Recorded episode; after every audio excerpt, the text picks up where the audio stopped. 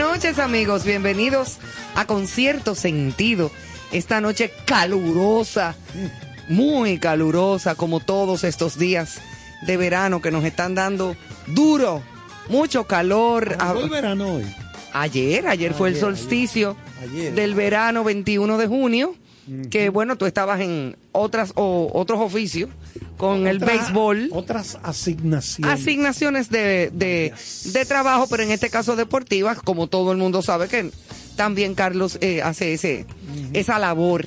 Y entonces, pues anoche hablamos con Susan Curiel, como siempre viene, y con nuestro amigo José Guerrero, a quien quiero darle de nuevo, reiterarle nuestro agradecimiento por su participación exclusiva de anoche. Nos dimos una viga con José Guerrero el programa entero. Nada que nada hablando de diversos temas, de diversas... Óyeme, buenísimo, enriquecedor, muy agradable, como lo, siempre lo es. Así es que agradecemos la presencia de Susan y de José Guerrero con nosotros anoche. Y pues nada, Carlos, eh, mucho calor, hoy 22 de junio, arrancando esta noche hasta las 10 de la noche con informaciones, música y muchísimas cosas interesantes que tenemos preparadas como siempre. preparado algo que tú me dijiste día de... Óyeme, hoy, Ya. dentro de las efemérides de las cuales siempre hablamos, que vamos a hablar, hoy se celebra uno de los días más desenfadados, cómodos y atrevidos para muchas féminas, sobre todo con este calor. Bueno. 22 de junio es el Día Mundial de las Mujeres sin ropa interior. Wow. Es un día al año que incita a la desobediencia femenina y a librarse de los códigos impuestos por la sociedad y convencionalismos cuyo único requisito es no utilizar ropa interior. Nadie tiene que darse cuenta. Si usted no quiere que nadie se dé cuenta, no lo diga. A menos que se ponga una ropa transparente, que ¿verdad? Que se haga obvio, pero sí. esa- esas batolas que usan principalmente en Asia son buenas para eso. Óyeme, es un fresco. Un éxito total. Pero es un fresco grande. Para muchas mujeres es antihigiénico, para otras es cuestión de costumbre y quitarse el pudor. Eso depende, ¿eh? porque antihigiénico depende de si tú tienes tu ropa limpia también. Si tú te pones una, por ejemplo, un vestidito largo eh, y quieres estar cómodo y fresca, ¿quién se va a dar cuenta? Nadie. Si tú- Absolutamente. Si tú no lo dices. Si tú no andas con un letrero diciendo, estoy en cuera, eso no es verdad que se van a dar cuenta. Ahora, ¿por qué se celebra la fecha de esta curiosa efeméride? Obedece al inicio del solsticio de verano, lo que hablábamos ahora eh, que se celebró ayer, y la llegada de la época más caliente del año, que incita a despojarse de la ropa para andar más cómodos y frescos. Eso no es un descaro, eso me parece muy cómodo. Claro. Todo comenzó por una campaña en la red social Facebook en el año 2012, la cual tomó tanto auge que se convirtió en un día mundial.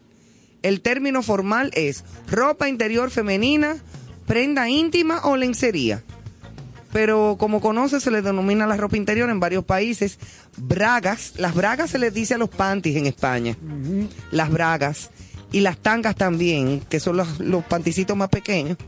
Eh, panties y pantaletas. Y lo dental o tanga en Venezuela. Calzones y chones se le dicen en México, Bolivia, Costa Rica, Chile. El bloomer se le dice en Cuba. Aquí también. Aquí hay mucha gente que dice todavía Aquí- los bloomen. aquí el bloomer, Mira, sí. muchacha, el blue, los bloomen. Eh, Sí, porque hay gente que pronuncia, por ejemplo, yo me reí mucho porque ayer en un programa de, de deportivo, un señor amigo nuestro llamó y, y- y dijo, por decir, Vince McMahon, que es el matatán de la WWE, de la lucha libre. Dijo, ajá. Tú no hablaste ahí de mamán. Y, y yo me quedé, y yo me quedé de, ¿Cómo de quién? ¿de quién es que estaba hablando? De mamán. Pero después alguien dijo Vince McMahon. McMahon. McMahon. ¿Pero a qué, mamá? Claro, porque Sí, ¿qué es lo que van a hacer? Es que es así. Eso es así. Entonces, en vez del bloomer, aquí le dicen los bloomen Exacto. y ya. Y las bombachas le dicen en Argentina, en Uruguay y también en Paraguay. Al final de cuentas, todo es ropa Es interior. lo mismo. Así es que atrévese, atrévase, hermana, la que me está oyendo. eh, celebre este día sin tapujos. Y si no lo puede celebrar hoy, celébrelo mañana o a, o a la hora que usted quiera y cuando le dé la gana. Así es que en las redes sociales puedes utilizar y decir lo que usted quiere con el numeral No Panty Day. Así es que ese es uno de los de las efemérides como más curiosas que, le, que he tenido. También es día del, del Volkswagen, del escarabajo, Ay. del Beetle, el, el famoso Sí, Beetle. El, el carro del, del obrero. De- Exacto. Inventado por allá el, el, el régimen alemán. Que a propósito, en esta fecha, 22 de junio de 1933, Ok.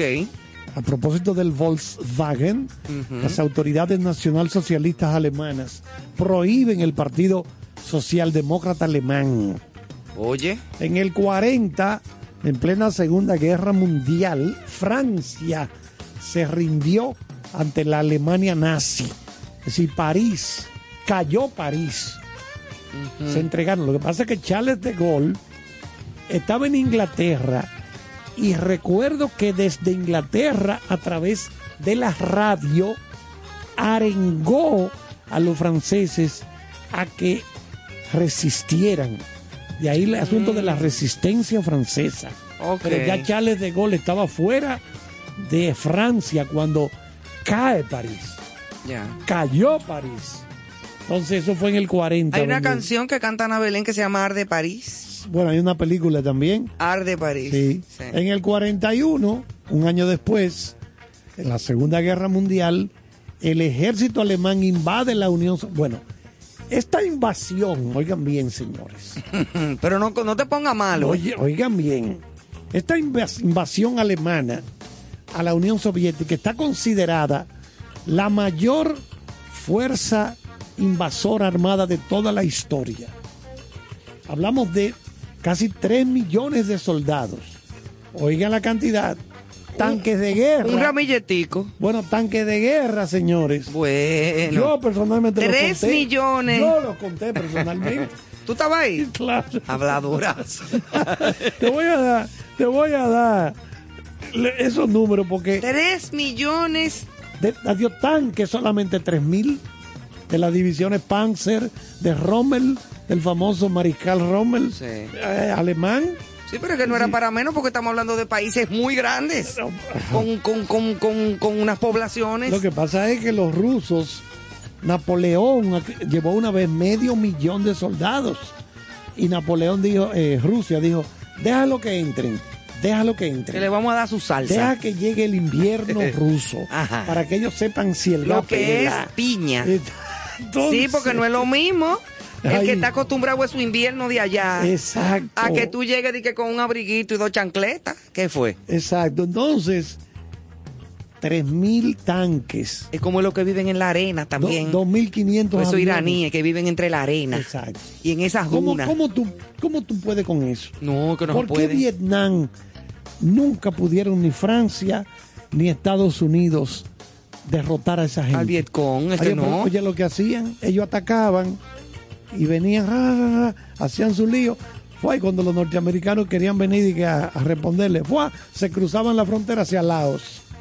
Y Laos dije, no, que eso es neutral, que sí o qué. Nadie podía hacerle nada ahí. Yo estoy leyendo un libro de escrito por Henry Kissinger, quien fue el hombre encargado de las negociaciones en París para Que mucho ha durado Sí, Kissinger, ¿eh? porque, sí, porque está vivo todavía. Sí, por eso que, que mucho ha durado. Se llama el libro Ending the Vietnam War, terminando la guerra de Vietnam.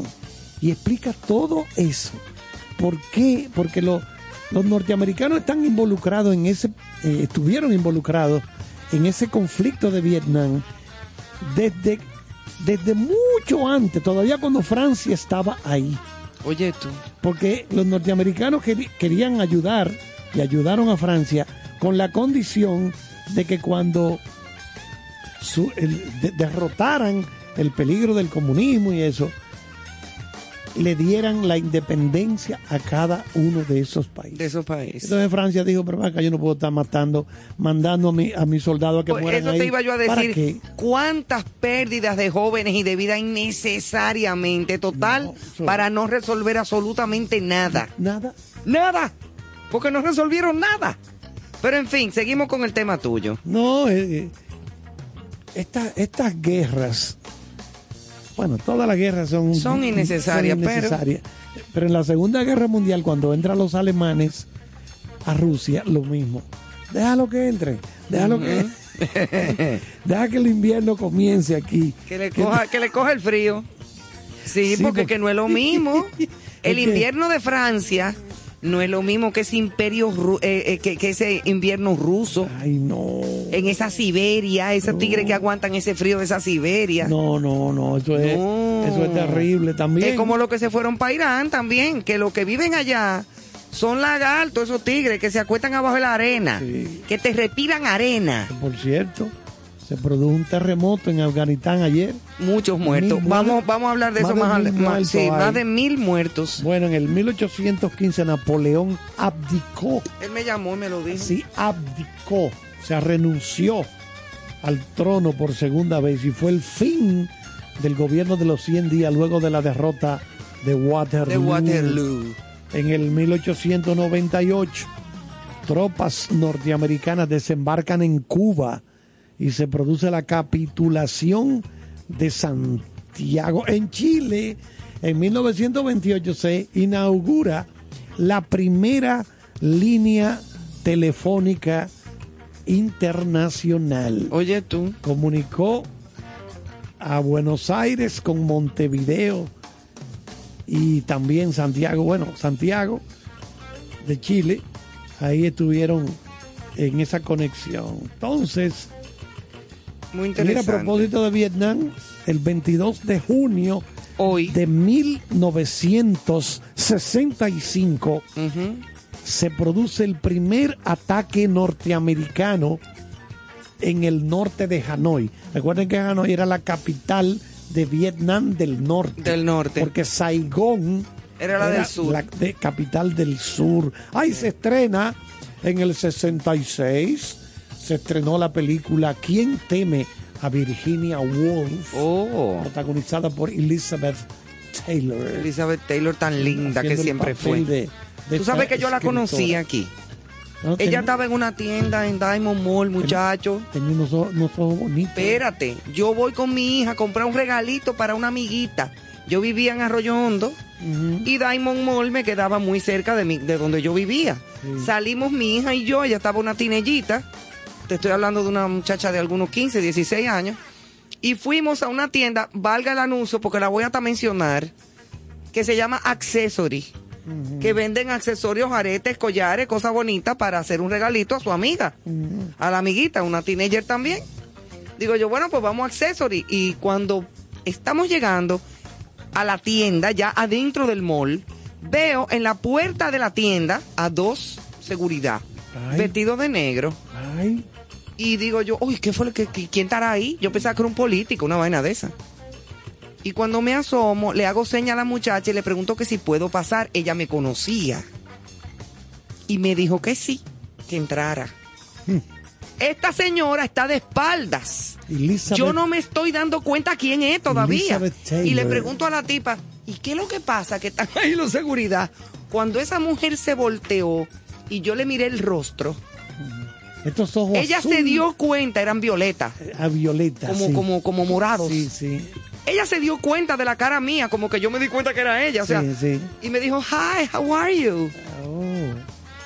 Y yo le dije, I am so glad to meet you. o sea, yo no sabía qué Fue, era lo, lo que yo... fue lo único que O se sea, te estoy ocurrió. como, yo estaba emocionada, ella se dio cuenta y, y saludó a Vanessa, mi Porque hija ella y todo. murió, ella murió en el 2011. Y andaba con sus dos perritos. Eh, Ella andaba con sus siempre perritos. andaba con sí. sus perros. Con aquella cara raro, tan yo no me di bonita. cuenta cuando esa señora. Una señora ya mayor, Sí, estaba claro. mayor, ella estaba en la romana y vino aquí y estaba en esa tienda comprando unos regalitos Oh. de larimares y de qué sé yo qué cuántas cosas de las piedras de aquí.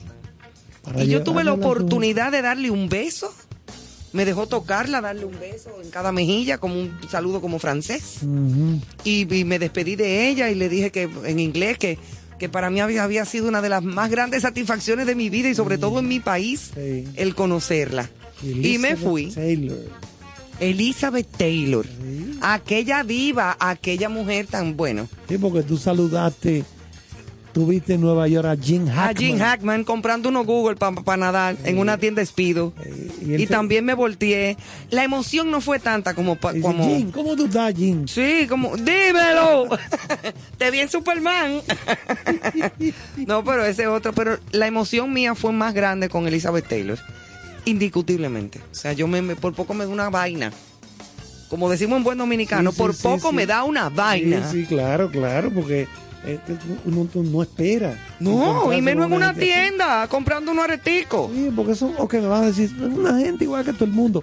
Está bien. Sí, pero una celebridad. Sí, pero es una gente que puede ser un ser humano normal, pero uno lo tiene muy lejos. El, hecho, sí, siempre muy, El- a- el muy hecho de- allá. De, que, de que lo voy a saludar o que. No, no, que nadie piense en eso. No, y menos de una manera como tan, tan, tan sencilla y tan poco aparatosa. Sí. Porque las Aquí muchachas me dejaron también entrar incluso. ¿Quién vino? Yo la vi, no, no cerca, pero la vi ahí. Vino a, a la inauguración de una tienda por la López de Vega, de esto de, de, de, de- de porcelana. ¿Cómo que se llama la tienda que hay por ahí grande? ¿Es porcelana? Eh, porcelanosa, Una cosa así. que es de cosas de baño muy finas. Sí, Sí, porcelanosa. Vino. Que es una marca española. Vino. Bo Derek. ¿Qué? Bo Derek, la mujer- Pero cuando era Bo eh, Derek, que acabando. estaba dura. La Oh. mujer perfecta. Esa era muy bonita. esa hizo la película La Mujer Perfecta. Diez, Bo la Derek. mujer perfecta, la de la mujer- trencita. Mujer linda, sí. Con una cara preciosa. Digo, ya le han caído unos cuantos rayos, pero Diablo, la lambió. Unos cuantos rayos. Vámonos con las efemérides dominicanas. Antes de que te siga tirando rayos y me caiga uno. Claro. Señores, en 1965, un día como hoy, el párroco de la iglesia de Monteplata, Ay, sí. de la Sociedad Misionera de los Padres Scarborough Foreign Mission de Canadá, el sacerdote Arthur McKinnon, el padre Arturo, es asesinado por su firme defensa de los derechos humanos y su lucha contra la represión política que se sí que había sido devastada en contra de la juventud en ese municipio. Ay, Dios santo. Eso fue fuerte, señores.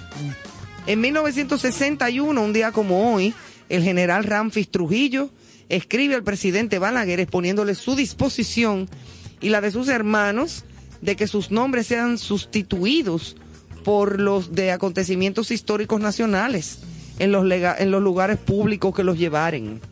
Oye. Y eso, pero yo creo que eso. Hombrecito be- be- be- be- be- freco ese. Carajo.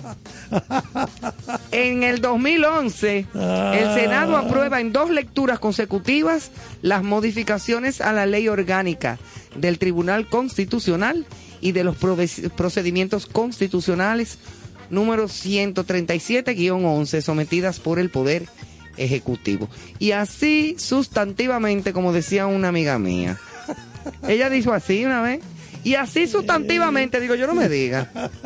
Señores, hay gente que no sabe hablar No, no, y te dicen, por ejemplo, y que no saben escribir. El otro día le llamé la atención a una persona de una manera muy decente en el Facebook que publicó una cosa. No me acuerdo con qué palabra era. Yo le dije, eh, ah, util- o sea, escribió, sue- en vez de poner suerte, puso suerte con L. con L. Con L de lado. Exacto, yo le dije, suerte Sí. es una cosa y suelte es del verbo soltar. Soltarse. Entonces, se lo digo para que aprenda a Sí. diferenciar. Me dio una insulta que yo no soy familia de ella para estarle llamando la atención. Óyeme, cuánta gente, de, de verdad, miren, la ignorancia es madre de la Por decir desgracia. holocausto, holocuauto. Y tú le Sí. dices, no, pero que no se dice así. Y te dicen, ay, pero no te metas conmigo, que yo lo digo así. Entonces, más si tú estás escribiendo públicamente, si te corrigen, asúmelo. ¿Cuántos animales Oh, escribiendo? sí, yo de ¿Cuántos verdad. animales Hay gente que dice entre paréntesis, aiga, Aiga, estábano, íbano, estaban, no. Iba- íbano, eh, ¿qué más? De todo. Eh, ¿Qué sé yo? Murciégalo, alalgalto, Al algalto. de todo lo mal. Ajualá. Ajualá, que llueva café. Ajualá. Y no hay quien te saque de ahí, señores. Biságara. Eh, muchísimas cosas mal dichas. Y yo de verdad exhorto a la gente, aunque no hablen en público, aunque no sean locutores, No, no, está bien. aunque traten de, si alguien los corrige y ustedes se dan cuenta de que realmente estaban en un error, agradezcanlo, porque es parte del crecimiento personal y de su crecimiento en cuanto a conocimientos. Sí, El sí, que se ofende es el que se queda cada vez más bruto, claro.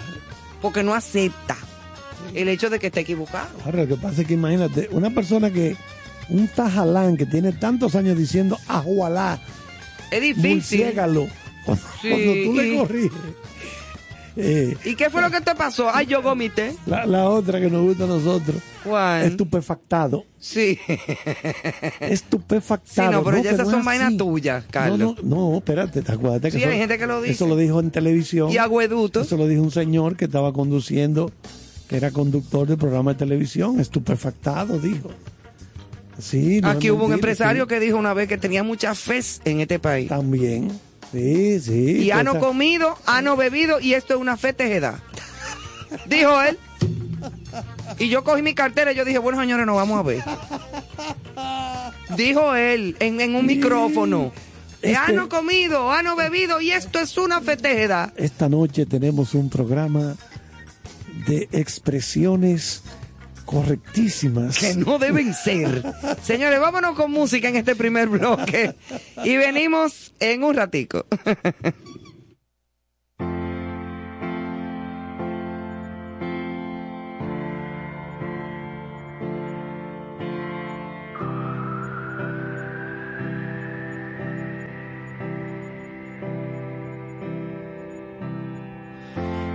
stop your crying, it's a sign of the times.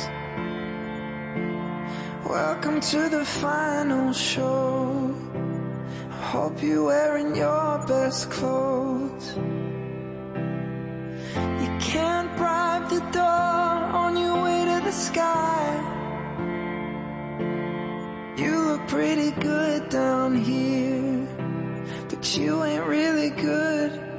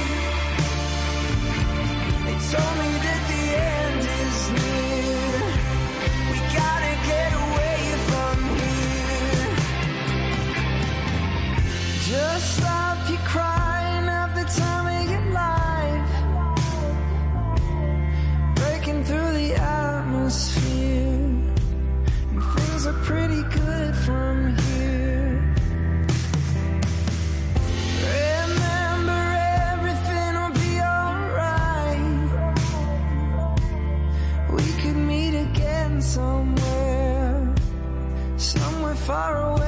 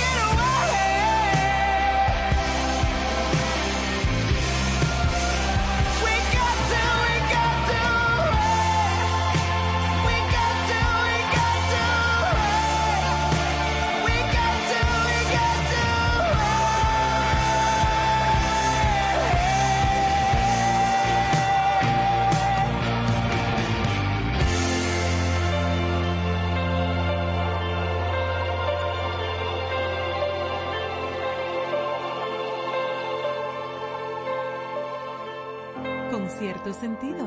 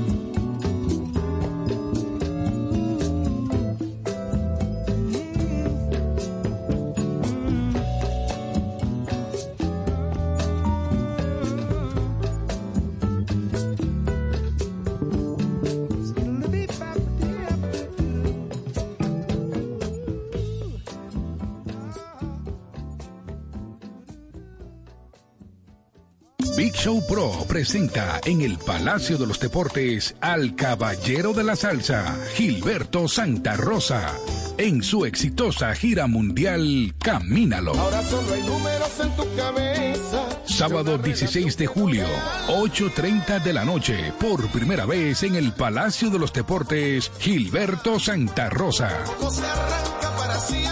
Boletas a la venta en Nueva Tickets, en CCN Servicios de los Supermercados Nacional y Jumbo y el Club de Lectores del Listín Diario.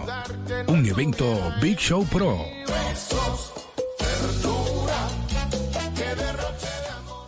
Cooking Victoria, con cierto sentido. Muchísimas felicidades a mis amigos de Concierto Sentido. Gracias por compartir el arte del buen vivir. Enhorabuena, ya nos vemos.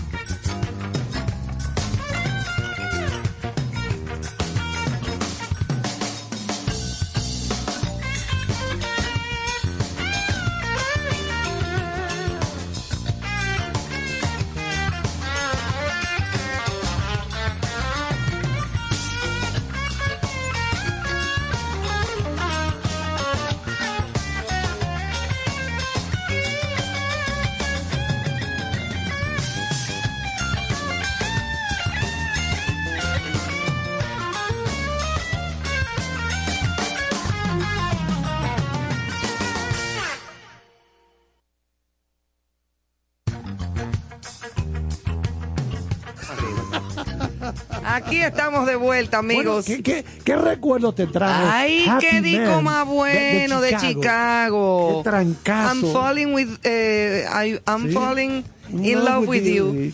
Eh, además es una canción tan bonita, una melodía tan linda, pero cogí para detrás, para detrás, para detrás, para detrás.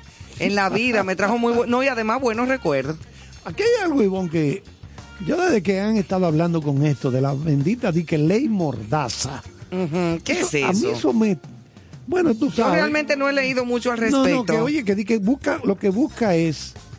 eh, pro- Ah, lo de silenciar. Sí, pero ven acá, papá, no así. No, No, no, no, así Porque no. ven acá. Entonces, si hay un rumor y comienzan a circular rumores de que alguien no está haciendo algo correcto, tengo yo que ir a preguntarle a esa persona. No, mira, a mí me parece Eso- eso- absurdo. eso es una cosa absurda. Eh, con con todos los respetos a la senadora que lo que, lo, sugirió, sí. que lo propuso, eh, le han le han dicho que no en, en todos los en todos los partidos. No sé si el PRM dijo que sí, que estaba de acuerdo, pero todos los otros partidos y muchísima gente ha dicho, pero que, que de disparate este. Sí, o, o por lo menos, si nosotros estamos equivocados, porque yo estoy como tú, o sea, lo que yo entiendo que eso, eso como que no tiene No razón. tiene razón. O es que no nos han explicado Bien. correctamente y en todo detalle. Oigan esto. Ok. Participación Ciudadana se sumó hoy a los sectores del país que rechazan el proyecto de ley orgánica que regula la protección al derecho a la intimidad, el honor, el buen nombre y la propia imagen, al considerar, eso es participación ciudadana, Ajá. que la iniciativa es un atentado contra la democracia y que busca proteger a los funcionarios públicos y legisladores. Bueno. El proyecto conocido como Ley Mordaza ya fue aprobado en el Senado de la República y está pendiente de ser sancionado en la Cámara de Diputados. Desde ya, algunos diputados han indicado que no votarán a favor de la pieza. Pero claro que no, porque es que no tiene sentido, señor. Tú dices lo que tú no puedes decir de alguien y para eso existe la difamación e injuria. claro. O sea, yo Sí, digo, si Carlos, yo digo público, públicamente, Carlos Almanzar es un ladrón. Exacto. Sí. Y me hizo esto y esto y esto. Si yo no puedo probar eso, Exacto. Yo te difamé y te injurié. exacto. Y entonces tú me demandas a mí por difamación e injuria.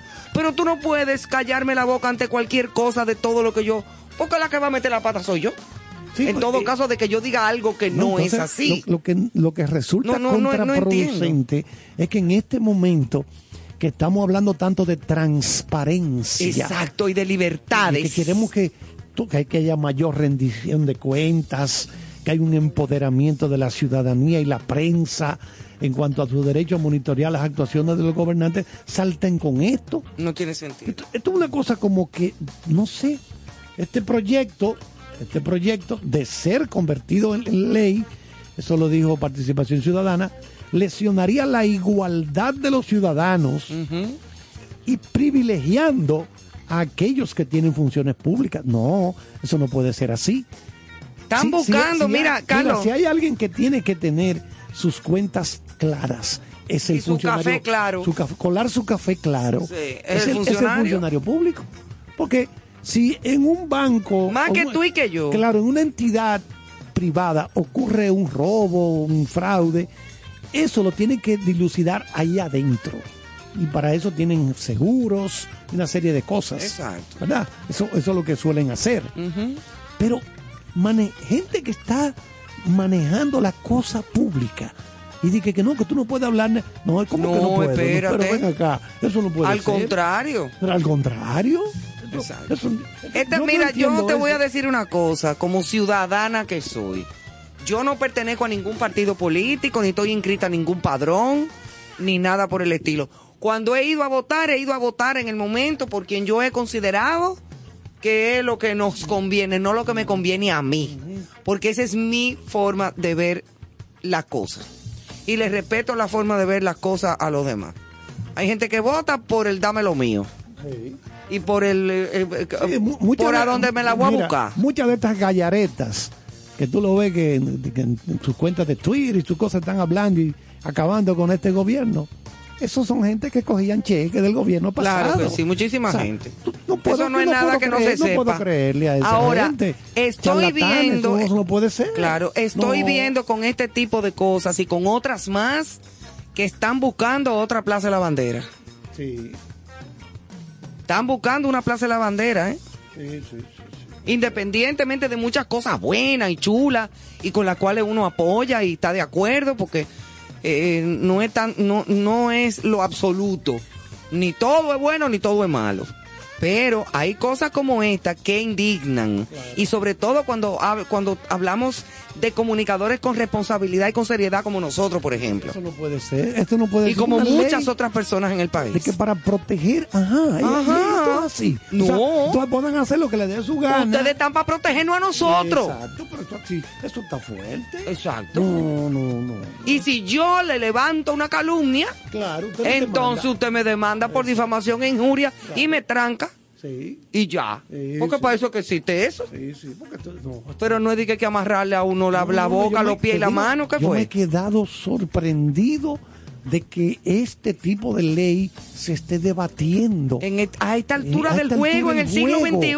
XXI. Y que venimos y que de denunciar de corrupción de otra gente pasada a lo mismo que vamos a volver. ¿Y cuándo que vamos a salir de esta vaina? No se sabe. Un Grande premio para el que adivine. Sí. No. Te van a buscar un saquito de arroz y una funda que contiene porque no se sabe cuándo es que vamos a salir. Oigan, oigan cómo concluye eh, lo que dice Participación Ciudadana hoy. De aprobarse este proyecto de ley, los medios de comunicación tendrían que solicitar consentimiento, un permiso hay que pedir cada vez que vayan a utilizar sus archivos de imágenes de personas públicas. Oye. la investigación periodística que tanto ha contribuido al descubrimiento y exposición de actos de corrupción y actividades ilícitas se vería seriamente amenazada por este intento de mordaza. Claro, porque No, no imagínate que ser. Nuria quiere hacer un trabajo de No puede, investigación. No puede. O Alicia, o cualquiera de No nosotros. puede, según esta, esta ley.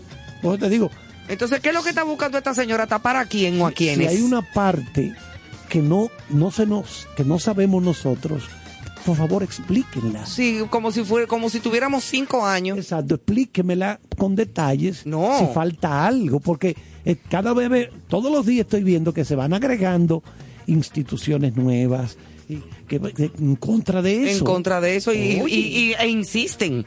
Sí. Entonces, cuidado si es por algo, Digo, no, digo yo, ¿verdad? Vamos a hablar todo lo que tengamos que hablar desde ahora, porque ahorita la aprueban. sí, exacto. Vamos a aprovechar. Óyeme, sinceramente, esto es absurdo y da miedo y frío. No se busquen otra plaza de la bandera para que después no estén gritando. Nos vamos a cambiando el tema con respecto al accidente aéreo que hubo eh, la tarde de ayer en Miami del vuelo de Red Air eh, procedente de Santo Domingo hacia Miami. Eh, Red Air informa que son siete los heridos por el avión que se intentó, de, de que se intentó que se incendió al aterrizar en Miami. Digo, eso fue un susto. Pero yo estoy ahí y todavía a mí no hay quien me monte en nada. Me voy a quedar allá. El accidente aéreo tuvo lugar este martes, o sea, el día de ayer, cuando este avión de la aerolínea Red Air se incendió tras realizar un aterrizaje forzoso en el aeropuerto de Miami por problemas en el tren de aterrizaje. Un total de siete personas, entre ellas una mujer embarazada, resultaron con heridas leves en un incendio que se produjo la- en el momento en que, que- porque el- el avión aterrizó de barriga, de panza. O sea, no funcionó el tren de aterrizaje. No salió. ¿Tú sabes lo que es eso? Ahora, se ve que el piloto es Hay que bueno. darle con, con- hay que darle con una mandaria. eh. Dale, dale, a ver si sale. Dale. Pran, a ver si sale. Exacto, abajo. pero ahora se ve que el piloto hizo lo, lo mejor que pudo. Según un portavoz de la línea aérea dominicana, que, que me da mucha pena que haya arrancado así, porque eso fue los otros Sí, días. eso da pena. Eso da mucha pena y, y estamos a ley de un hit para que nos quiten la licencia a la categoría 3 que tenemos. Eso es otra historia. Eh, aparte de- de la- del accidente aéreo que hubo también aquí Sí, hace unos meses atrás cuando se murió, este muchacho, Murieron todos los que iban a bordo. el, el, el- el promotor musical de Exacto. música urbana y cosas de eso. sí. Eso fue otra cosa. Bueno, entonces según un portavoz de esta línea aérea dominicana, que inició sus operaciones en noviembre del 21, o sea, los otros días, hace seis, siete meses, cinco personas fueron dadas de alta ya hoy y otras dos permanecen hospitalizadas en Miami, aunque se espera que también sean dadas de alta en las próximas horas. Y todo esto lo recogió el canal local 10 News de Miami. Bueno, ojalá que esto, eh, a la verdad es que hay como una sal que le ha caído como a muchas cosas. Bueno, aquí hay algo para complementar eso, Iván. Sí, es dime. que, ¿Qué sabemos de esta aerolínea? ¿Con- Nada, yo no lo había oído ni ¿Con mencionar. cuántos aviones opera? Vamos a ver. Esta aerolínea se llama así Red Air, Red Air. literalmente aire rojo, ¿verdad? Sí, O, o Red Air Lines, una abreviatura, ¿verdad? exacto. A la que pertenece la aeronave que se incendió, solo tiene una flota de tres aviones, de los cuales uno está activo, otro estacionado y otro almacenado o desmantelado. Según el sitio, la página web de aeronáutica Air Fleets. Según el portal, la empresa tiene un avión McDonnell Douglas MD-82. Que son aviones viejos, ¿eh? Sí, un McDonnell Douglas MD-81, que es el que está estacionado, y un McDonnell Douglas MD-82 desmantelado, o sea, por pieza. Mm, Air Fleets, la página esta explica que el estado estacionado, el que el avión que está estacionado corresponde, o el estado, corresponde a aviones que no han volado durante 20 días. O sea, cuando un avión está estacionado, eso es aviones que no han volado durante 20 días, pero de los cuales no tiene información de que hayan abandonado la flota del operador. Detalla que el estado almacenado o desmantelado corresponde a aeronaves que ya no vuelan o que ya no volarán para el operador, como por ejemplo que hayan sido devueltas al arrendador, destruidas o almacenadas. Air Fleets es un portal especializado que contiene toda la información sobre las aeronaves civiles, incluyendo la mayoría de los fabricantes en el mundo. Esta aerol- aerolínea inició, como decimos, en su operación en noviembre del año pasado. Según una información publicada en el portal web de la aerolínea, esta se describe como una empresa de transporte aéreo constituida de conformidad con las leyes de República Dominicana. Lo que estamos hablando aquí, señores. Yo oí unos comentarios un poco subidos de tono con respecto a que, ¿tú te acuerdas de Paua? Sí. La línea aérea, que aquello fue un fracaso y todo se derrumbó, Sí, sí. como dice la canción de, de Manuel. Claro. Pero el Manuel es el de México. No este que está No este que está aquí porque él no canta. Eh, bueno, pues hay personas que han llegado a decir que revisen eso bien, que parece que están desmantelando una cosa para ponerle pies a los otros y que, uh, que hay, que María estaba lavando y se le acabó el jabón. Yo no sé de aviones. Yo me he montado en avión y siempre que me monto me entrego ya a la muerte, porque yo le tengo miedo, pero me gusta viajar. Y yo he sufrido mucho en la vida, porque yo como he viajado tanto, he sufrido mucho. O sea, yo me merezco la felicidad. Amigas y amigos, le habla Ivonne, quien nunca le ha mentido. Me merezco la felicidad porque he sufrido mucho. Tú sabes que mi prima Charitín Goico Ay, esa sí le tiene es terror. una mujer Uh. que ha viajado el mundo entero, como quien dice. Sí. Pero Charitín le tiene pavor, eso Carlos lo sabe, Sí, sí. a los aviones. Una vez iban eh, ella y su esposo, en paz descanse, mi querido Elín, Ortiz, Elín Ortiz. con otra pareja más, iban para Buenos Aires a unas presentaciones de no sé qué. Con Susana Jiménez, la argentina, aquella Sí, famosa, eh, famosa conductora conductora, de- y toda aquella cosa, bueno. Sí. Y cuando salen de Miami rumbo a Buenos Aires, en un vuelo directo, eh, bueno, muy bien, todo el vuelo, eh, en camino, que yo cuánto. Cuando están pasando eh, encima de unas cordilleras, no sé si las cordilleras de los Andes, por Chile, yo no sé por dónde vuela Una eso. joroba de Una joroba de esas. El piloto, el capitán, avisa que va a haber un poco de turbulencia. Porque siempre te lo avisan en los vuelos. Amárrense los cinturones, te ponen la señal, que va a haber un poquito de turbulencia, que sé yo cuánto. Bueno, y Charitín comienza. "Hmm, Sabía yo. Por aquí no fue que se cayeron los sobrevivientes de los Andes. Ay, Dios mío, ay, ayúdeme, señor. Y, y el Charitín, estate tranquila. Porque ya te avisaron. Bueno, comienza el avión, ru, tu, tu, tu, tu. Y ru, tu, tu, tu. Y ella comenzó, ay, mis hijos, mis hijos, mis hijos. Ay, los dejé allá, mis hijos, los mellizos, Chalín. Ay, me voy a morir. y, y- y le tuvieron que agarrar la boca. Una loca. Le cogió con eso. Una, digo, una loca fabulosa, Charitín. Eh, pero sí le tiene mucho miedo a los aviones. Y yo creo que el que vivió esa experiencia eh, no quisiera vivirla otra vez. Porque están vivos de casualidad. Un avión lleno de gasolina explota ahí mismo. Y se hubiera ido el avión más los dos o tres aviones que estaban cerca. O sea, eso no es un cachú y además la gasolina de los aviones es de un octanaje muy alto a donde cualquiera se va de guiro. Eh, como decían por ahí. Bueno, cambiando el tema y apiándonos del avión, porque ya me está dando como teteriquito. Y hablando de, de- de- de las aprobaciones gubernamentales y de los diputados, en este caso me parece muy apropiado el hecho de que los diputados dominicanos aprobaran el proyecto que declara el tabaco y el cigarro patrimonio cultural de la República Dominicana. Eso sí fue como una pieza, ¿verdad? Interesante, no el disparate que sugiere la senadora esta, que no me acuerdo de dónde es. La pieza aprobada en primera lectura busca garantizar la promoción y desarrollo de esta industria a nivel nacional e internacional. Ese proyecto de ley declaró el tabaco y el cigarro, o sea, el, el- el puro, ¿bien? Como patrimonio cultural de la República Dominicana.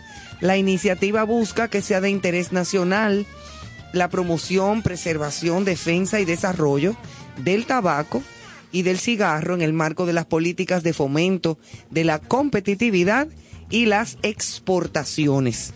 Eso es muy importante.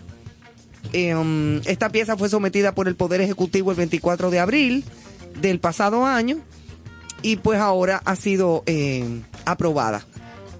Eso sí nos parece que es muy interesante y Bueno. muy bien aprobado. Oye, Pues, sí. Esas son las cosas que más o menos, Sí. y un millón de cosas que hay que resolver y que hay que aprobar en este país eh, dichoso eh, eh, y bendecido por Dios, eh, que no sea de, que le- la, de la ley mordaza. No me recuerda que acuérdate hace unas semanas, varias semanas atrás, cuando en Chile, en el Congreso aquel, publicaron el asunto de, de la de, la- de la de los de la de las de los seres humanos que menstruan, ¿verdad? Ah, sí. Y después que esta gente no tiene nada que hacer. ¿Tú sabes lo que es eso? Esta gente no tiene De que un ser humano menstruante, ¿qué es eso? Eh, o sea, eso parece como un mutante. Exacto, o sea, Como gente- un, como, como un No, androide, no, como no, un... no, no, no, yo me ¿Qué quedado- es eso de que ser humano menstruante? Sí. Oye, no es más fácil decir mujer. Bueno, hace unos días hablamos aquí Bárbaro. del asunto de la salud mental en el país. Caramba, sí. Entonces, sí, hablamos un poquito de cómo la cantidad de psiquiatras que hay por, por habitantes. de Yo creo que Cuba es uno de los países que tiene mayor cantidad en esta región de psiquiatras por X cantidad de Por X habitantes. cantidad de habitantes, exacto. Bueno, pues los psicólogos están pidiendo a diputados declarar de urgencia un proyecto que busca mayor cobertura para la salud mental. Para ello, una comitiva del Colegio Dominicano de Psicólogos acudió hoy a la Cámara de Diputados para solicitar que sea declarado de urgencia el proyecto de ley de acceso, prevención, tratamiento y rehabilitación en materia de salud mental que procura garantizar mayor cobertura a los servicios sanitarios. Hanoi Vargas, presidente de ese gremio, se reunió junto a un grupo de expresidentes del Colegio de Psicólogos con el presidente de la Cámara de Diputados, Alfredo Pacheco, para hacer su solicitud. Acompañó a la comitiva el diputado Aníbal Díaz, principal proponente de esta iniciativa. Bueno, por lo menos una buena iniciativa, ojalá que se pueda dar.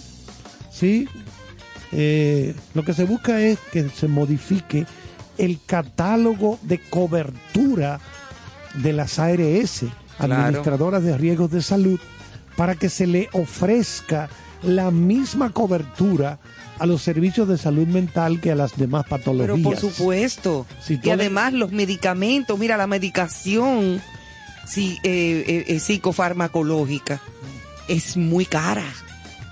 Exacto. Es muy cara. Incluso, fíjate que todo tipo de, de médico que indica una, una medicación para depresión, para bipolaridad, para esquizofrenia, para lo que sea, eh, tiene que ser incluso con un bloque de, de un recetario especial de interior y policía, Sí, hay que dejar una copia. porque es droga. Hay que dejar una copia en la farmacia. Exactamente. Hay que dejar una copia que la, la envían a. Que le envía al med- el, o sea, el médico tiene que poner su exequatur, como- su como- como sello. cuatro copias que dan. Sí. Claro, esa- es así, para Sí. que en una farmacia te lo despachen. Sí. Tú tienes que llevar todo eso sellado, firmado por el médico Sí, eh, con la receta de interior y policía. O sea, correcto. es todo ese proceso. Hay y, que- y hay que ponérselo más fácil. O sea, me parece que eso está correcto, Sí. pero los precios son exorbitantes y no, la mayoría de esos medicamentos no lo cubre ningún seguro. Oigan esto para. Nada. Oye esto, Ivonne, para finalizar la información. Para el año 2030, dentro de ocho años, Ahorita. se proyecta que la salud mental será la principal causa de discapacidad a nivel mundial. Para que lo sepas. La salud mental, el problema de salud Bate mental, loco ñango. porque alrededor de un 25% estará afectado. Afectado en, en todos los, los rangos. Esto está fuerte, fuerte. Sí, es que es una cosa que no se le está poniendo asunto ni ojo aquí. Y hay mucha gente con problemas y personas con intenciones de suicidio. Sí, hay mucha depresión. Constantemente, mucha mucha depresión. tristeza, mucha soledad. Exacto. Que, por cierto, voy a traer ese dato que lo vi, pero no lo recuerdo, lo vi esta tarde. ¿Qué parte de la población estadounidense sufre de soledad cada noche?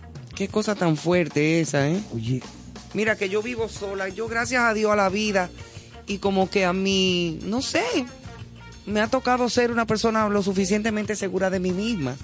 Asumo yo y me siento en paz. Eh, hasta este momento, no sé mañana. ¿Tú sabes? no cambia. No sé mañana, pero hasta ahora, y déjame dar madera, aunque yo no creo en eso.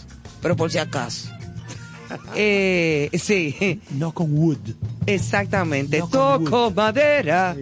Eh, yo me duermo todos los días en paz, no necesito pastilla para dormir y vivo sola, pero no me siento en soledad. Porque una cosa es tú vivir solo y otra cosa es vivir en soledad. Hay personas que pueden vivir con 10 personas bajo un mismo techo y se sienten en soledad. Exactamente. Es correcto. Exacto. O sea, por eso digo que tengo esa dicha de hasta ahora no sentirme vivir en soledad. Que hay días que uno se siente más solo que otro por las razones externas. Sí. Eso es otra cosa. Sí, porque eh, familiares tuyos no están en la ciudad. Exactamente. Un amigo que debió juntarse contigo no se juntó. Bueno, pues eso, Eh, ah, eso es anyway, momentáneo. eso es momentáneo o por una razón específica o terminé con quien estaba saliendo y entonces me siento como que me hace falta una ñoñería. Hay que ponerle, Pero- señores, hay que ponerle eso, atención. mira. ¿eh? El problema de la salud mental. Es difícil, muy Esto difícil. se está complicando. Oigan bien, 2030 se convertirá en algo terrible a nivel global. Y aquí en la República Dominicana cada vez hay más manifestaciones de problemas mentales en jóvenes, adolescentes, mujeres, hombres, incluso hasta en niños. Que hay niños que, que los afecta el bullying, Oye, que en la hemos- escuela, Hemos visto casos de jovencitos suicidándose. suicidándose con 16 años, con 15 años, 18.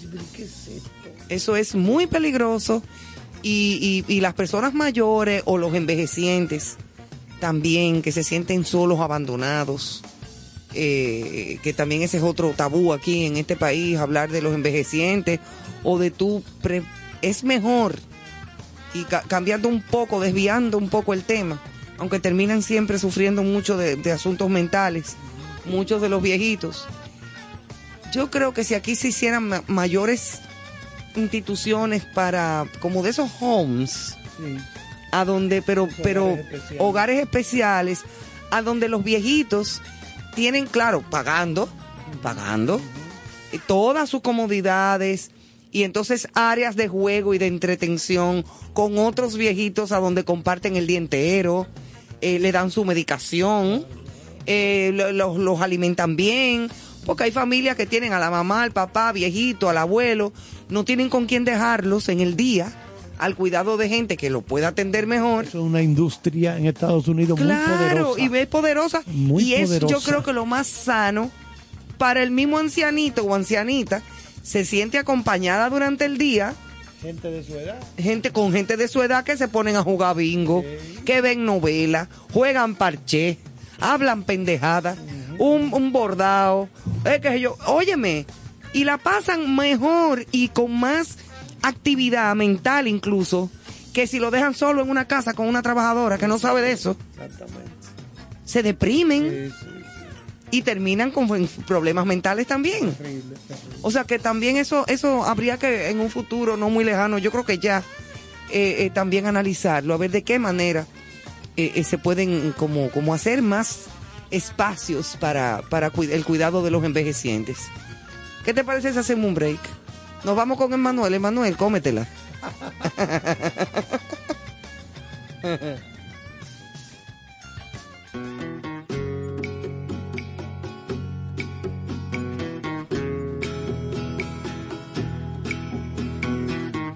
I give her all my love, that's all I do. And if you saw my love, you'd love her too. I love her. She gives me everything and tenderly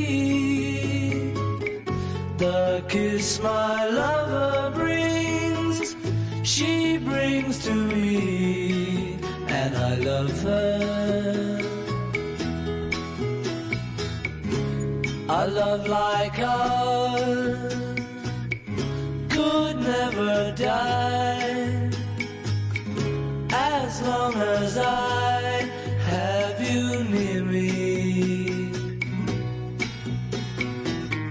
Bright are the stars that shine, dark is the sky. I know this love of mine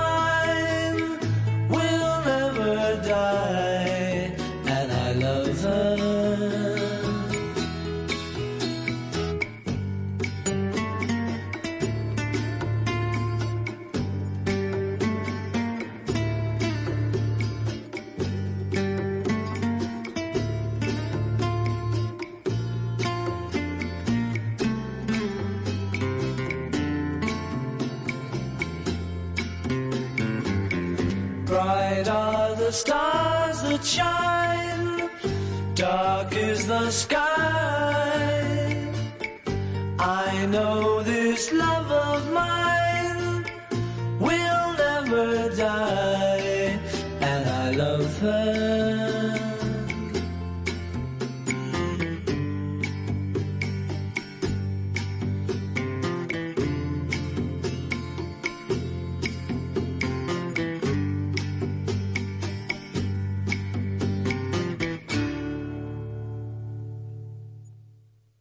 Con cierto sentido.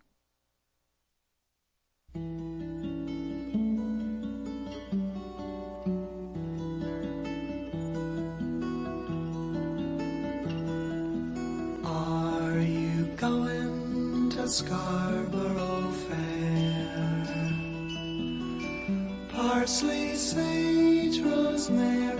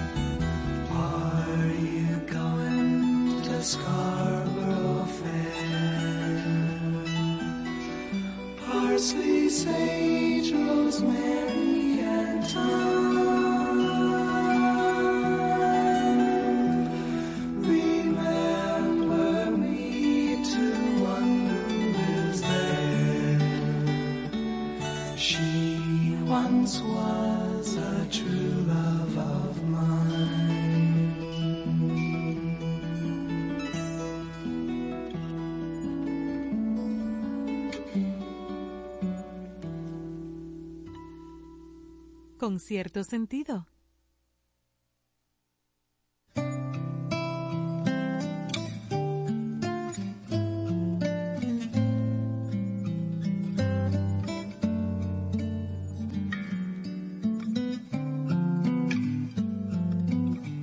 Ay, mujer, tu cuerpo me hace falta ya.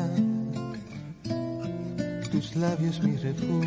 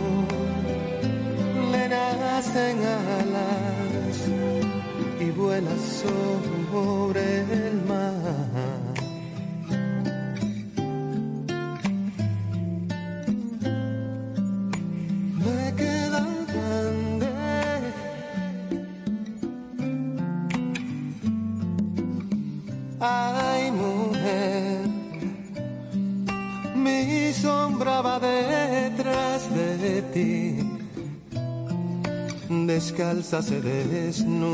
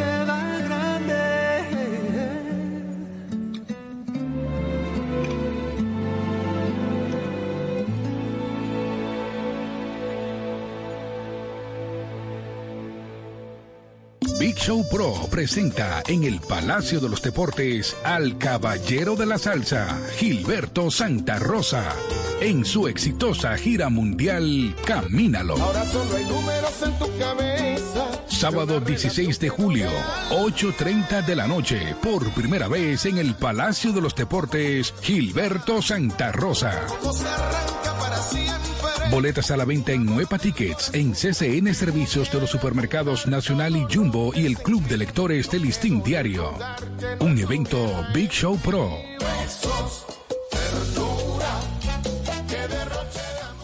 Pembian San, con cierto sentido. Felicidades a mis amigos Néstor Caro, Ivonne Veras, Carlos Almanzar y Joana Santana por el lanzamiento de su nuevo espacio con cierto sentido. Gracias por compartir el arte del buen vivir. Allá nos vemos.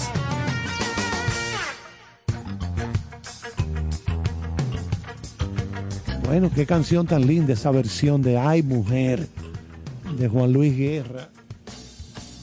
Porque la versión que la gente más conoce es la versión en merengue. Nos dice Manuel que llegó a bailarlo mucho en Guacarataína, como loco, cuando sonaba tan tan tararan, tara. Eh, Tú canta, no, Carlos. no, Carlos, no Dime, cante. ¿qué tú tienes ahí Tú hablas bien. Mira, habla- a, a propósito de Juan Luis, en el tour de ahora Juan Luis Guerra de, de, eh, para Madrid, Exacto. eh, déjame ver, espérate que lo tengo aquí. Se vendió todo rápido. Todo, todo, entre mar, y, entre mar y palmeras, está todo sold out. El gran Juan Luis Guerra en esta gira ofrecerá un repertorio inspirado en sus más recientes álbumes, Entre Mar y Palmeras, Privé, Privé y Ratatá. Y esto todo es en... Ahora van a estar en Madrid. Ahora estaba yo precisamente buscando. Entradas agotadas. 10 de julio. Es para el 10 de julio. Y ya está todo, que ahí no va a caber un solo español más. Ni español ni nadie. A propósito, hay un muy, bonito anuncio del corte inglés ahí. Va y me pasan entonces y me cobran la cuña mía ahí. Yo me acuerdo aquella A mí primera, me encanta el corte inglés. aquella primera gira que él hizo.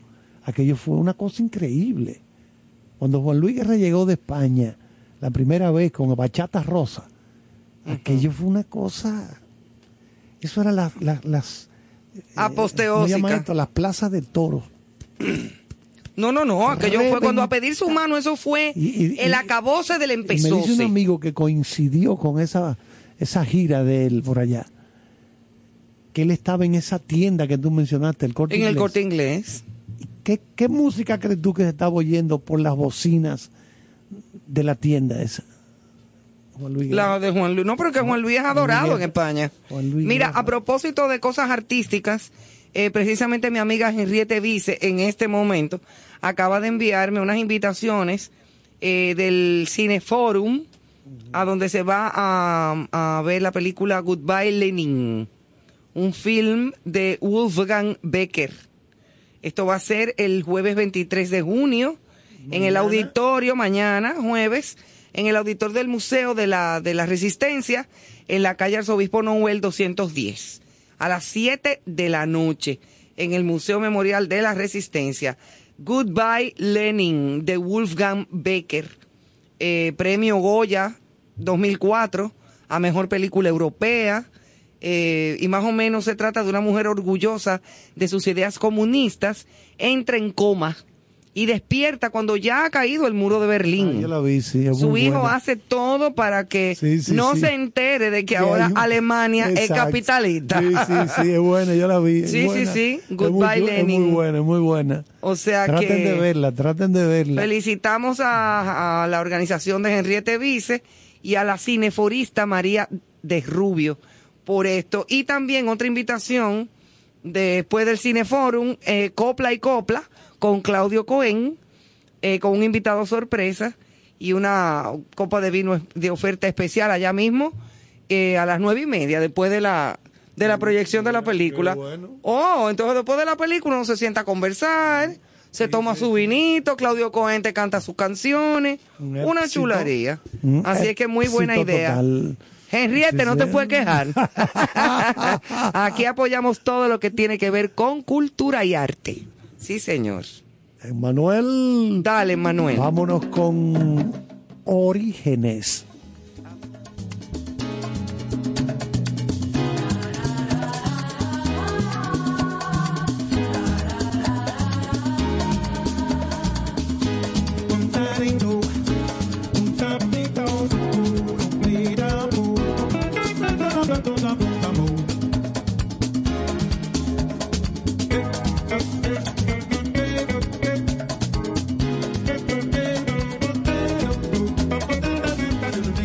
Señores, vamos a hablar un poquito hoy del origen de la expresión lavado de dinero. A propósito de la ley de mordaza que estábamos hablando. Ajá, ajá. ¿Qué es el lavado de dinero? Esa expresión se origina a principios del siglo XX y está vinculada a las actividades ilícitas de Al Capone. Ay, Dios mío. Ay, mamacita. Y ¿Qué ese, sí, pasó? ese sí fue un, un bárbaro. Él creó una cadena de lavanderías automáticas. Lavanderías de ropa automáticas a través de la cual se hacían pasar utilidades de orígenes ilícitos por utilidades de orígenes legales. Es decir, una cadena de lavandería, como hay un cheleo diariamente, entra dinero, sale dinero, ese tipo de cosas. Dice, bueno, por aquí es que vamos a lavar dinero. Y de ahí es que viene el que se utilice con casi siempre lavado de dinero. Hoy en día se utiliza el término para hablar de los procedimientos que pretenden ocultar, disimular y encubrir el origen ilícito de determinados bienes o el producto de actividades delictivas con la finalidad de convertirlos en otros bienes o actividades que resultan aparentemente lícitas. ¿Cuáles son las etapas del lavado de dinero? Primero, la colocación, que es el prelavado. ¿Qué, qué significa esto? Colocación. Introducir el dinero en el circuito económico financiero. Luego viene la decantación o estratificación, como se le llama también, que eh, consiste en cortar la cadena de evidencia, haciendo circular el dinero por el sistema o circuito. Luego viene la integración o reciclado, que consiste en extraer el dinero para invertirlo sin riesgo por su apariencia lícita. Óyeme, pero aquí hay mucha gente que sabe de lavado, ¿eh? Hay mucha gente limpia. El lavado de dinero, también conocido como lavado de capitales, lavado de activos, blanqueo de dinero, legitimación de capitales, operaciones con recursos de procedencia ilícita o blanqueo de capitales, es el proceso de cambiar grandes cantidades de dinero obtenidas de delitos como el narcotráfico por otras de origen legítimo. Es un delito en muchas jurisdicciones con definiciones diversas. Es una operación esencial del crimen organizado y de la economía sumergida. Esa economía, vamos a llamarle, eh, cuando tú es clandestina. Clandestina. Por debajo de la mesa. Exacto. El blanqueo de capitales comienza con la comisión de un acto delictivo de tipo grave, que es la obtención de beneficios ilegales en los mercados financieros u otros sectores económicos. El blanqueo de capitales es un delito autónomo que no requiere de una condena judicial previa por la comisión de la actividad delictiva por lo que se originaron los fondos. Hay autores hay autores, escritores que señalan que los delitos financieros, tanto la falsificación como el lavado de dinero, han existido incluso antes de que existiera el dinero. ¿Cómo? Tal y como lo conocemos hoy. Eso, por ejemplo, la costumbre de utilizar determinadas prácticas para disfrazar los ingresos procedentes de actividades ilícitas se remonta a la Edad Media, al medioevo, cuando la usura fue declarada delito. Mercaderes y prestamistas burlaban las leyes y la encubrían mediante ingeniosos mecanismos. Oh. Oigan eso, antes de que existiera el dinero, ya se lavaba. Ay, mamá. Fue en ese momento cuando los piratas, aquí que venían muchísimos piratas, Drake, por ejemplo, los piratas se transformaron en pioneros en la práctica del lavado de oro obtenido en los ataques a las naves comerciales europeas que cruzaban el Atlántico entre los siglos XVI y XVII. A la piratería clásica se añadieron las prácticas de los bucaneros y filibusteros, ayudados encubiertamente por determinados gobiernos europeos. El caso más famoso es del pirata inglés Francis Drake, que fue, oigan bien, armado, o sea, fue condecorado o, o designado caballero en su nave por la reina Isabel I de Inglaterra. Oye. En recompensa por sus exitosos asaltos a puertos y barcos españoles. Se lo llevó todo. En el año 1612, Inglaterra ofreció a los piratas que abandonaran su profesión un perdón incondicional y el derecho a conservar el fruto de sus delitos. Una gran parte de las riquezas acumuladas por los corsarios y piratas fueron resguardadas por los herederos de la tradición templar, templarios y por los banqueros de la época. Así surgieron los refugios financieros hoy conocidos como paraísos fiscales. Mónaco es un paraíso fiscal. Eso está lleno de gente.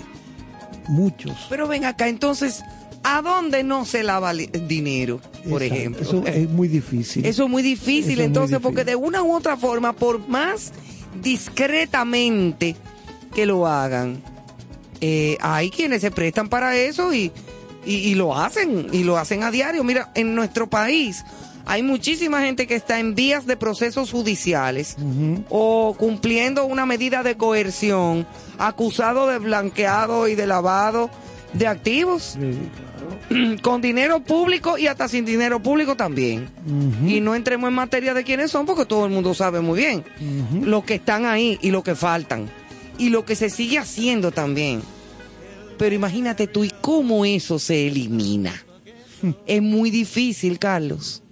Sí, porque el hombre, desde que hay hombres sobre la tierra. Pero imagínate si tú, si tú estás diciendo que eso se hace desde antes de que el dinero existiera. En la Edad Media En la Edad Media. se hacían ya chanchullos.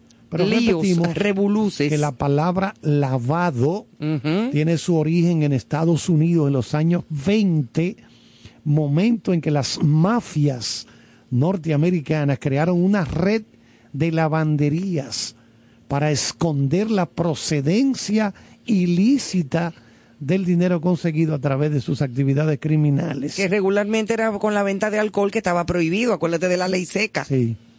El mecanismo consistía en presentar las ganancias procedentes de actividades ilícitas como procedentes de negocios de la lavandería de ropa. Exacto. Entonces, dado que la mayoría de los pagos en las lavanderías se hacía en efectivo, en metálico, resultaba muy difícil distinguir qué dinero procedía de la extorsión, el tráfico de armas, el alcohol y la prostitución y cuál dinero procedía del De negocio la lavandería, legal. exacto. En los años 70, con la vista puesta en el narcotráfico, se advirtió de nuevo el fenómeno del blanqueo de dinero.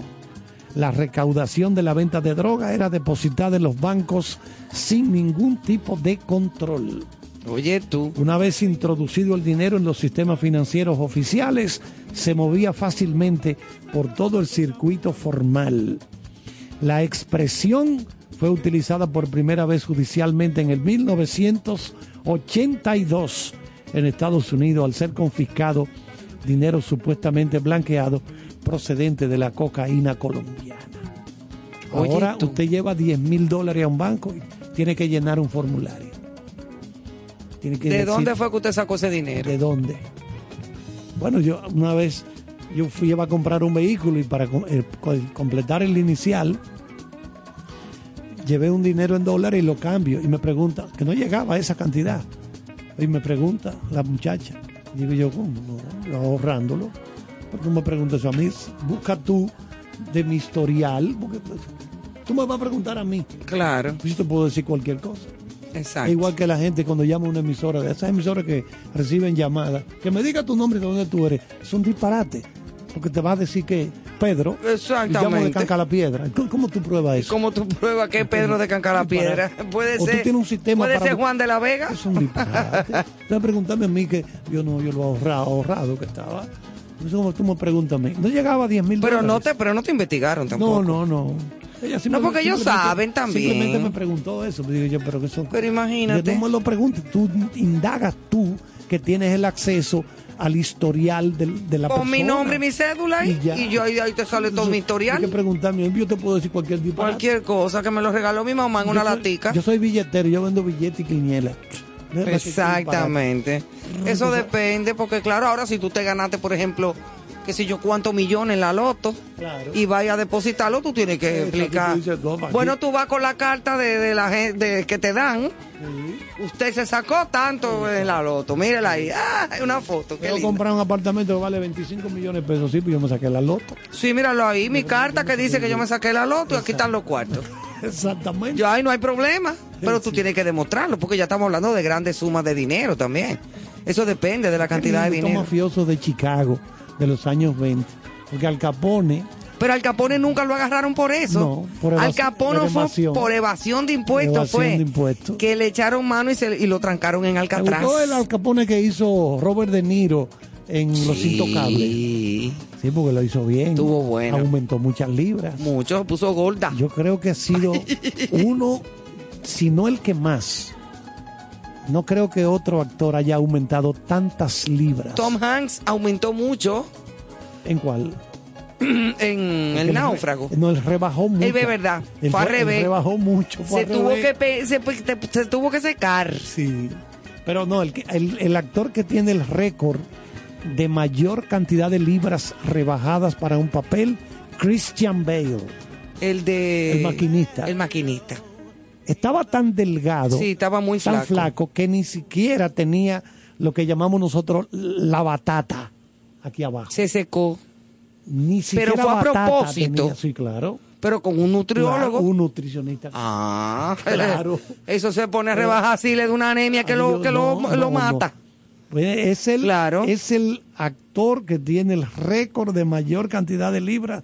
No sé si fueron 65 o 70 libras que rebajó, no recuerdo, pero es una cantidad de increíble. Sí, porque que para un papel, para meterse un personaje en un papel para, para ser creíble, eh, y más cuando tú estás interpretando a, a- a un personaje que existió, tú tienes que tratar de acercarte a la mayor, al mayor parecido posible, que eso fue lo que hizo De Niro. pero tú sabes que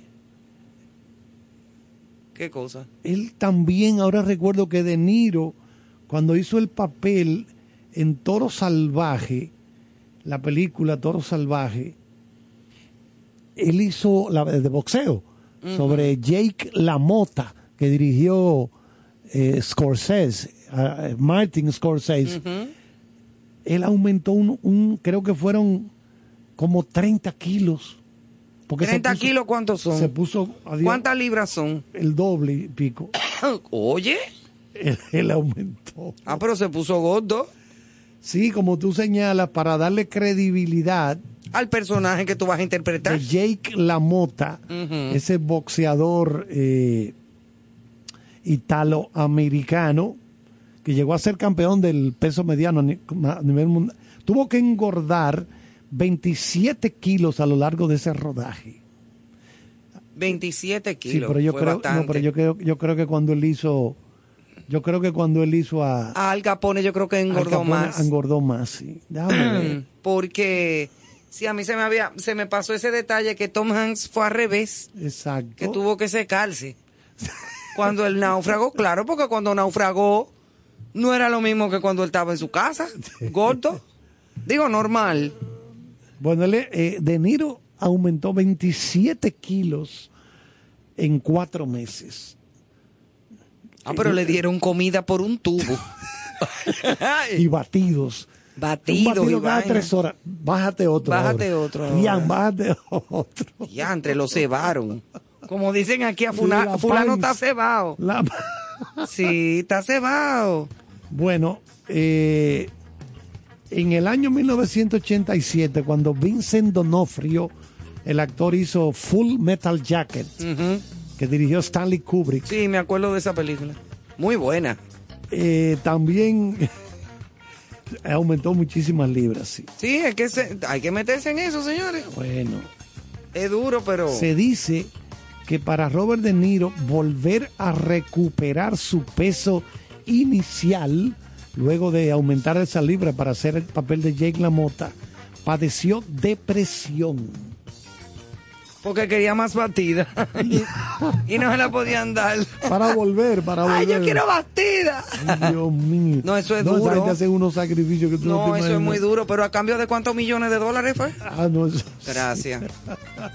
Yo lo busco al médico y le digo, ay, doctor, No, póngame a engordar. Y, y tú sabes que Tom Hanks, Tom Hanks es diabético y se dice que es esa subidera y bajadera de peso que le pudo haber afectado. Sí. Y eh, ese- creo que se, se sal- quizás se ha, fe- se, se ha salvado de no darle una sirimba. Por, sí, por, porque cuando hizo esa película estaba muy joven. Estaba Sí, más joven. está- está- está- que no lo puede hacer ahora. No, si se pone a más inventar ahora explota como un bucapié. De lo de los chinos de allá de la Mella. Chach. Ay, no. Bueno, y hablando de actores, actrices y reconocimientos, volvemos aquí a la isla, nuestro terruño encantado y encantador, a donde se distinguieron personalidades eh, y organizaciones sociales de San Francisco de Macorís. Pero los senadores otorgaron un reconocimiento especial a doña María Cristina Camilo. Qué bien, qué honor y qué orgullo. Ay, sí. Qué bien lo hizo el Senado, caramba. Dejen la ley mordaza y pónganse a hablar de esta cosa. El Senado de la República reconoció con la entrega de un pergamino a la trayectoria de la actriz y locutora María Cristina Camilo por su prodigiosa y fecunda carrera profesional en el país, en un acto encabezado por el vicepresidente del Senado, eh, Santiago José Zorrilla, la Cámara Alta entregó un pergamino de reconocimiento a doña Maíta. Así que le decimos de cariño. Ese es su apodo. María Cristina Camilo, de 103 años de edad, lúcida, enterita. Bueno, mira, cuando yo llevé a mi mamá a vacunarse de la segunda dosis del COVID-19, que eso fue el año pasado. Recuerda que, sí, que comenzaron a vacunar a las personas mayores de, de, de- cierta edad. Y yo, después de la primera dosis, bueno, la segunda dosis, que fuimos al mismo lugar, estaban todas las señoras que ya se habían vacunado de la primera. Y ahí estaba doña Maíta, acompañada de dos o tres eh, familiares. Y, y me- nos dimos un abrazo. Ay, mija, ¿cómo tú estás? Conversamos. Y de la persona más lúcida, más encantadora, más agradable, con 103 años de edad. Que sale, que comparte, que va, que viaja, que se va para el interior, que vuelve. O sea, Dios bendiga a esa señora. Y te lo digo de verdad, le tengo envidia de la buena. Yo no sé si yo llegué a esa edad. Con esa viveza y con esa lucidez mental que te, te da una entrevista como cuando tenía 80 años o cuando tenía 70. Igualita. O sea, no es de que, que ay, que está cayendo, que esto. No. Una cosa, una ma- maravilla. Y es de verdad, ha sido una de las pioneras de la locución de nuestro país. Eh, también en la actuación. eh, pero sobre todo en la locución radial. Ella era de, de las voces de la, de, la, de la Lotería Nacional de toda la vida, señores. Doña María Cristina Camilo. Pero estamos hablando de cuando Cuca y Rotetán, que no sé quiénes eran, pero se dice que eran cuando Cuca y Rotetán. Así es que felicidades, Amaíta. Qué orgullo y qué bien por la Cámara del Senado de la República. ¿Con qué seguimos? Excelente. Eso está muy bien. No, no, no, muy bien. Correctísimo. Nos vamos con una musiquita, Manuel. Vámonos con una musiquita y volvemos ya con la recta final de concierto sentido de esta noche.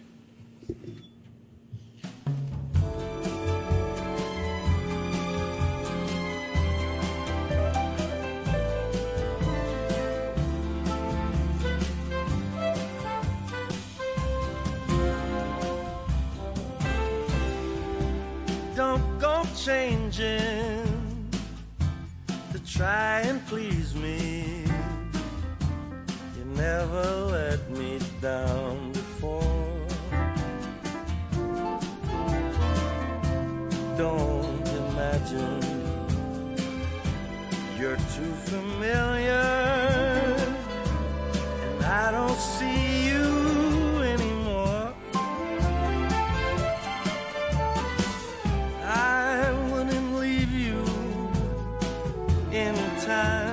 Trouble. We never could come this far. I took the good times, and I'll take the bad times. I'll take you just the way you are.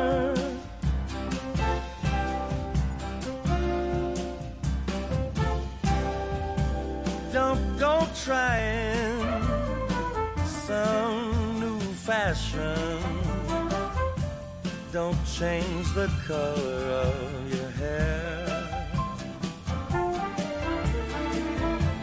You always have my unspoken passion. Although I might not seem to care. I don't want clever conversation. No, I never want to work that hard. I just want someone that I can talk to. I want you just the way you are.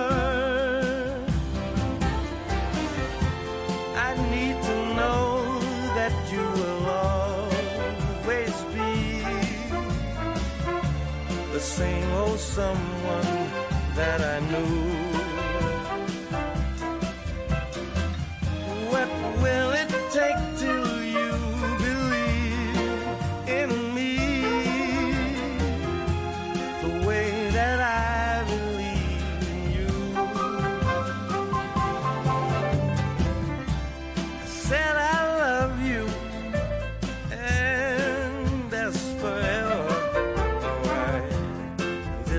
Promise from the heart.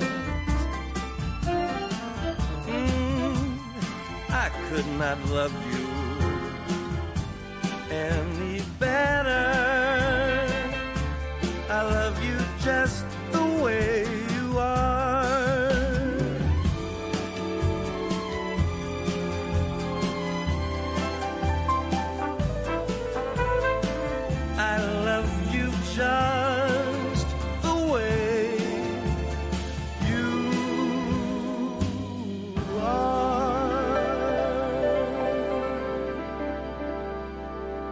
Estás escuchando con cierto sentido.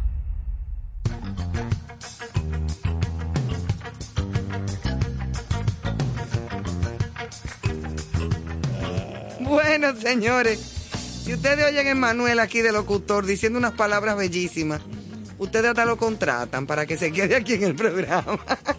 Él nada más se ríe.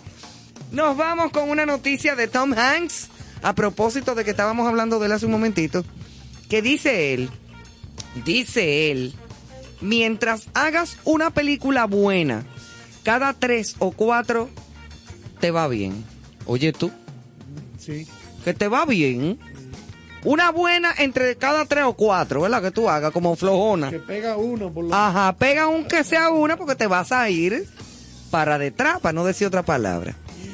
Eh, su próximo intento en el juego, entre comillas, como define el actor, es el esperado largometraje que cuenta los altibajos, los aciertos y los fracasos de Elvis Presley.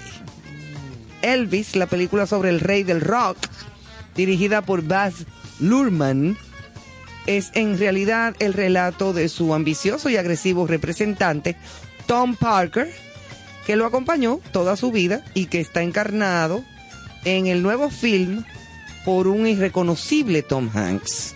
Yo también tuve un agente que decía que no sabía nada y me obligaba a hacer lo que él quería, recuerda el actor en una entrevista con F por el estreno. Eh, este viernes, ¿qué pasó? Lo entrevistaron sobre el, el esperado film biográfico. O sea que él tenía un manejador Y el manejador hacía con él lo que le daba la gana. Sí, el Coronel Parker, famoso. Diantre, tú. Coronel Parker, Tom Parker. Para que sepas, si en algo se centra el guion de esta ambiciosa película dirigida por el artífice de títulos como Moulin Rouge, Moulin Rouge. eh, también- Great, eh, El Gran Gatsby, Y la de, y la de Freddie Mercury, Queen, Sí, de Bohemian Rhapsody, la dirigió ese mismo. ese mismo. Sí. Oh, pero un escandalazo. No, el tipo es exitosísimo. ah, pues tipo mira, yo no sabía que era el mismo director. biográficas, casi todas. Buenazo. Y algo que Hans en California, con su trayecto que abarca más de cuatro décadas, comprende el trabajo de este hombre a la perfección. Obviamente, tarde, tardé mucho en seguir mi instinto y saber decir que no. Al principio, siempre que alguien me ofrecía trabajo, decía que sí a todo. Y me estaban pidiendo que trabajara. ¿Y qué iba a decir? Que sí. La hija- Porque es que él comenzó muy jovencito también. La hija de Elvis vio la película ya. Ah, ya la vio. Y dijo- qué dijo? Extraordinaria la representación de mi papá. Oye, esa vaina. Ninguna otra película, porque Val Kilmer creo que lo interpretó también. Ah, Y si mal no recuerdo, el esposo de Goldie Hawn, Kurt Russell, Sí, Kurt Russell. también interpretó a Elvis. No sé si una película para televisión, pero dice ella, no, no, no, no, es que ninguno. Le, este sí, este actor joven que acaba de interpretar a Elvis en la película biográfica esta con que Tom Hanks. Que ahí fue que dieron el palo. Ahí sí dice ella, sí, sí, ese sí es una representación. Oye, ese. Pues a, raíz de todas esas lesiones difíciles de su vida, dice Tom Hanks, que vino el cambio y llegaron varios de los papeles, por ejemplo, Forrest Gump, que ese sí fue un papel buenazo. Bueno. Filadelfia, que ahí él se la comió. Y Saving Private Ryan. Salvando al soldado Ryan, que también esa... Steven Spielberg. Sí, sí, sí, tremenda película. Muy buena película. De esa película de guerra, pero buena. En 1900 98. 98, 99, por ahí. Fue esa película. Eh, yo me acuerdo que yo la fui a ver al cine. Yo la vi y eso no tuvo madre, el, el, el, la historia de la misma película. Yo estaba en México cuando la estrenaron. La, la vi allá, que cuando estoy en la sala de cine, viene un tipo con un carrito vendiendo, vendiendo cosas dentro de un carrito. Y yo, oye. Adentro de la sala de cine. Adentro de la sala. Un tipo iba moviendo el carrito. Uh, sus cosas ahí. Porque se supone que dulce. uno compra lo que Exacto. se va a comer No, antes de. pues, me extrañó a mí. Ah, pues Digo yo, pero mire y esto. Pero yo me imagino que ya eso no se usa. No sé. Digo, cada país tiene su Ay, claro. costumbre. Bueno, la próxima película de Steven Spielberg será estrenada en noviembre de este año. Y es una película que tiene que ver con su propia vida como biográfica. Se llama The Fablemans. The Ok. Fablemans. The Fablemans. Fablemans, sí. Esa es la película nueva. 11 de noviembre se estrenará en Nueva York y Los Ángeles. Tendrá como una distribución limitada antes de llevarla toda a Estados Unidos. Eh, en- quieren que coincida con el fin de semana del Día de Acción de Gracias. Ah, por eso es que va a ser en noviembre. Por eso lo dejaron. Claro, porque noviembre, Acción de Gracias es el último jueves de noviembre. Exacto. Cada año. La película de Steven Spielberg se basa de manera libre en aquellos años en que él se fue formando cuando era jovencito y su relación con sus padres. La película la protagonizan Michelle Williams, Seth Rogen y Paul Dano. Entonces eh, está eh, Gabriel Labelle, que encarna a un joven aspirante a director de cine. Williams, Michelle Williams, interpretará el personaje basado en la madre de Steven Spielberg y Paul Dano. Recuerden que Paul Dano estuvo hace poco en The Batman, el más reciente Batman, estuvo haciendo el papel del, del, del acertijo. The Joker. Sí, porque el, el, el pingüino lo hizo Colin Farrell. Sí, muy bien, ¿eh? Sí. Ahora, ese pingüino que hizo Danny DeVito Ay, no, fue eso es lo mejor, genial. eso es lo mejor. Ese pingüino fue lo último de la matica con Danny DeVito. Entonces la ¿Y en qué está Danny DeVito? ¿Él se murió o explotó? No, Porque él era chiquito y gordito. que fue a verla ¿Eh? con su hijo, fue a ver esta banda. Ah, esta. Y cuando sale, le pregunta, señor De Vito, ¿qué le pareció la actuación de Colin Farrell? No, muy buena, muy buena, lo hizo muy bien. Sí, claro. ¿Y qué va a decir? Pero, eh, Pero Dani DeVito, digo, es genial, ¿eh? déjame ver Aquella película que él hizo de, ma- eh, llamada Matilda, Ah, sí, con la la de la muchachita La niña, esa. sí, eso, esa eh, pero él no, no tenía madre, DeVito era genial, genial. no, a mí me encantó. Cada vez que yo me topo con esa película en el cable, déjame dármela otra vez. Sí, es, Porque- buen- es buena. Es muy Y, buena. y Y, la además, señora que es profesora, la gorda, grande. La Conchatoro, Tronchatoro se llamaba. Que esa, mis nietas, oye, esa película se la compré yo a mi hija en Nueva York y se la traje. Porque cuando eso era nada más que en VHS. Espérate, que está llegando algo que me ha chocado un poco. ¿Qué te chocó, Brad? Pitt dice que está ya en la, etapa, en la etapa Ah. final de su carrera en el cine. Y ¿Qué? dijo, considero, me considero que estoy en mi última pata. Pero ese está muy Oye, mal. no- bueno, acuérdate que él tiene una productora que se llama Plan B, Plan B, productora. Él le gusta dedicarse a eso. Ah, ¿no? ok, ya entendí. Él estuvo, bueno, recientemente Y si él no tiene nada de milloncito por No. ahí, no, que va. en cuatro párrafos que aparecen en la el artículo de portada de la revista GQ sobre Brad Pitt. Esto es calientito, está llegando para nosotros. Él dice que ya está visualizando el fin de su carrera. Brad Pitt tiene 58 años. Dice que está contemplando su próxima y final fase de su carrera. Ah, Este último semestre o trimestre. Eso es lo que dice. Pero creo que se él va. de- después de lo de Angelina quedó medio atronado, ¿eh? él quedó medio atronado.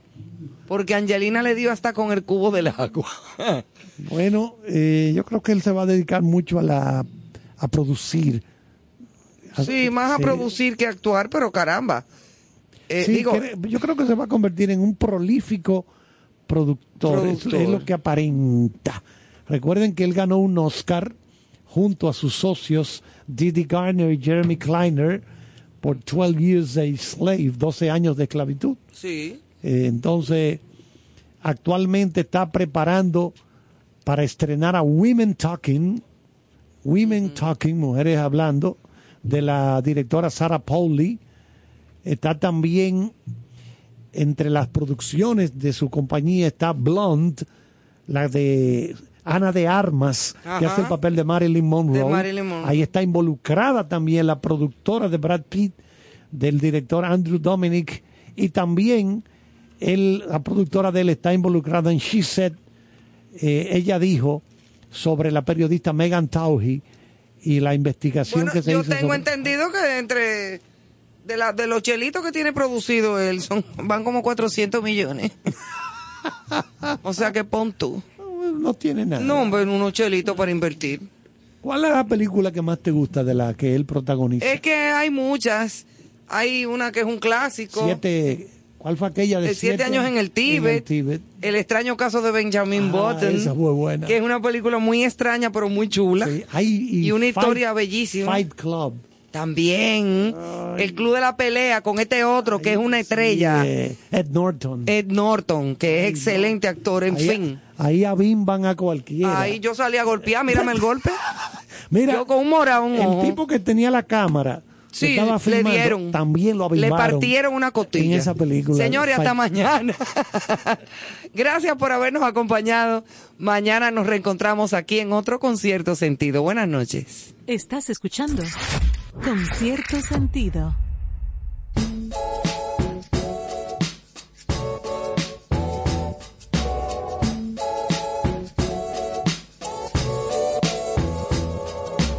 When I walk in your shoes, I understand a man confused. That must have been, but I don't care. feel the way your shoulders bend. Not really empathize. Looking through your bloodshot eyes, and I know you, you so frustrated. Above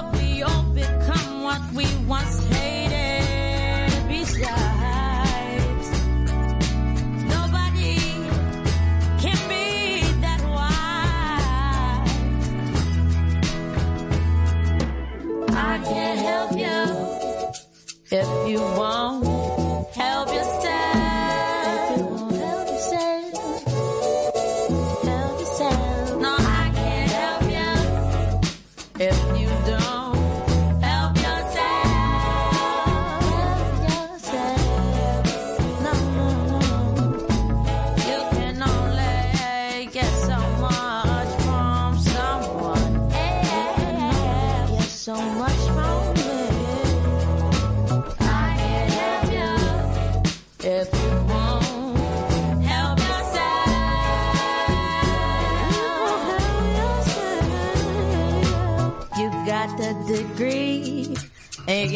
philosophy. philosophy. So you think you cleverer than me. So smart. But I'm not that.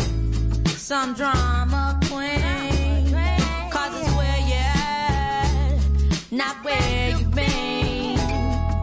So I